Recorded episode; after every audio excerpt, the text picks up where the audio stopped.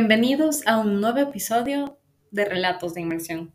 En esta ocasión vamos a tratar A Sangre Fría de Truman Capote, inmersión en la novela de no ficción.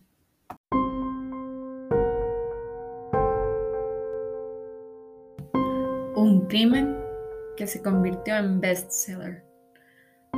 Truman Capote, en cuanto escuchó la noticia del asesinato de una familia, decidió dejarlo todo ir a investigar con cada detalle qué había pasado.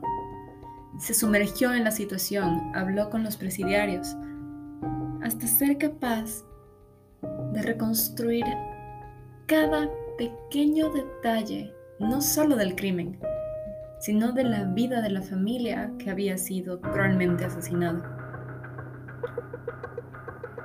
Su descripción es tan precisa que llegamos a saber qué le gustaba a la hija del matrimonio eh, víctima, y hacia el hijo, qué caracterizaba al esposo, qué problemas tenía la madre, cómo era un día normal para ellos, cómo se sentían, qué pensaban, qué expectativas tenían para su vida, qué pensamientos y vida tenían los asesinos antes de cometer aquel atroz crimen. ¿Cuál era el ambiente del pueblo? Tranquilo, lleno de miedo.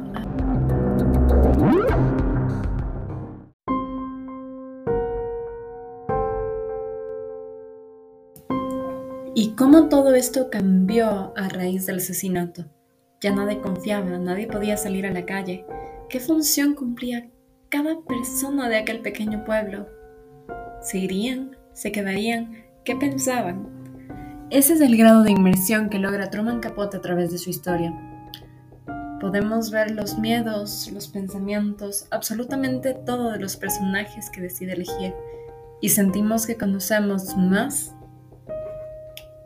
a las víctimas y a los asesinos de lo que probablemente ellos llegarían a conocerse jamás.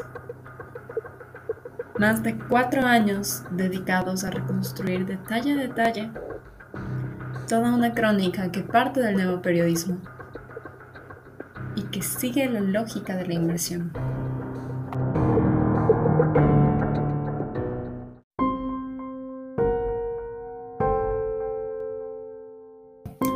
El grado de inmersión en la sangre fría llega a tal grado que somos capaces de sentir el olor de los frutales de la granja de los Clotter, de imaginar a Nancy cabalgando en su yegua podemos también ver a los cuatro miembros de la familia cruelmente asesinados encima de una caja, en un sillón, con almohadas y pequeños detalles que ayudaran a su comodidad, bastante sarcástico.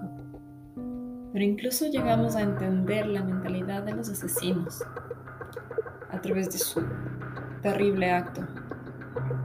Podemos imaginar la angustia de la señora Clutter sus gritos, las súplicas de Nancy antes de morir y el cuello degollado del señor Clutter, sin ninguna pista de que su destino sería fatal. Esto lo logra Truman Capote a través de una profunda inmersión.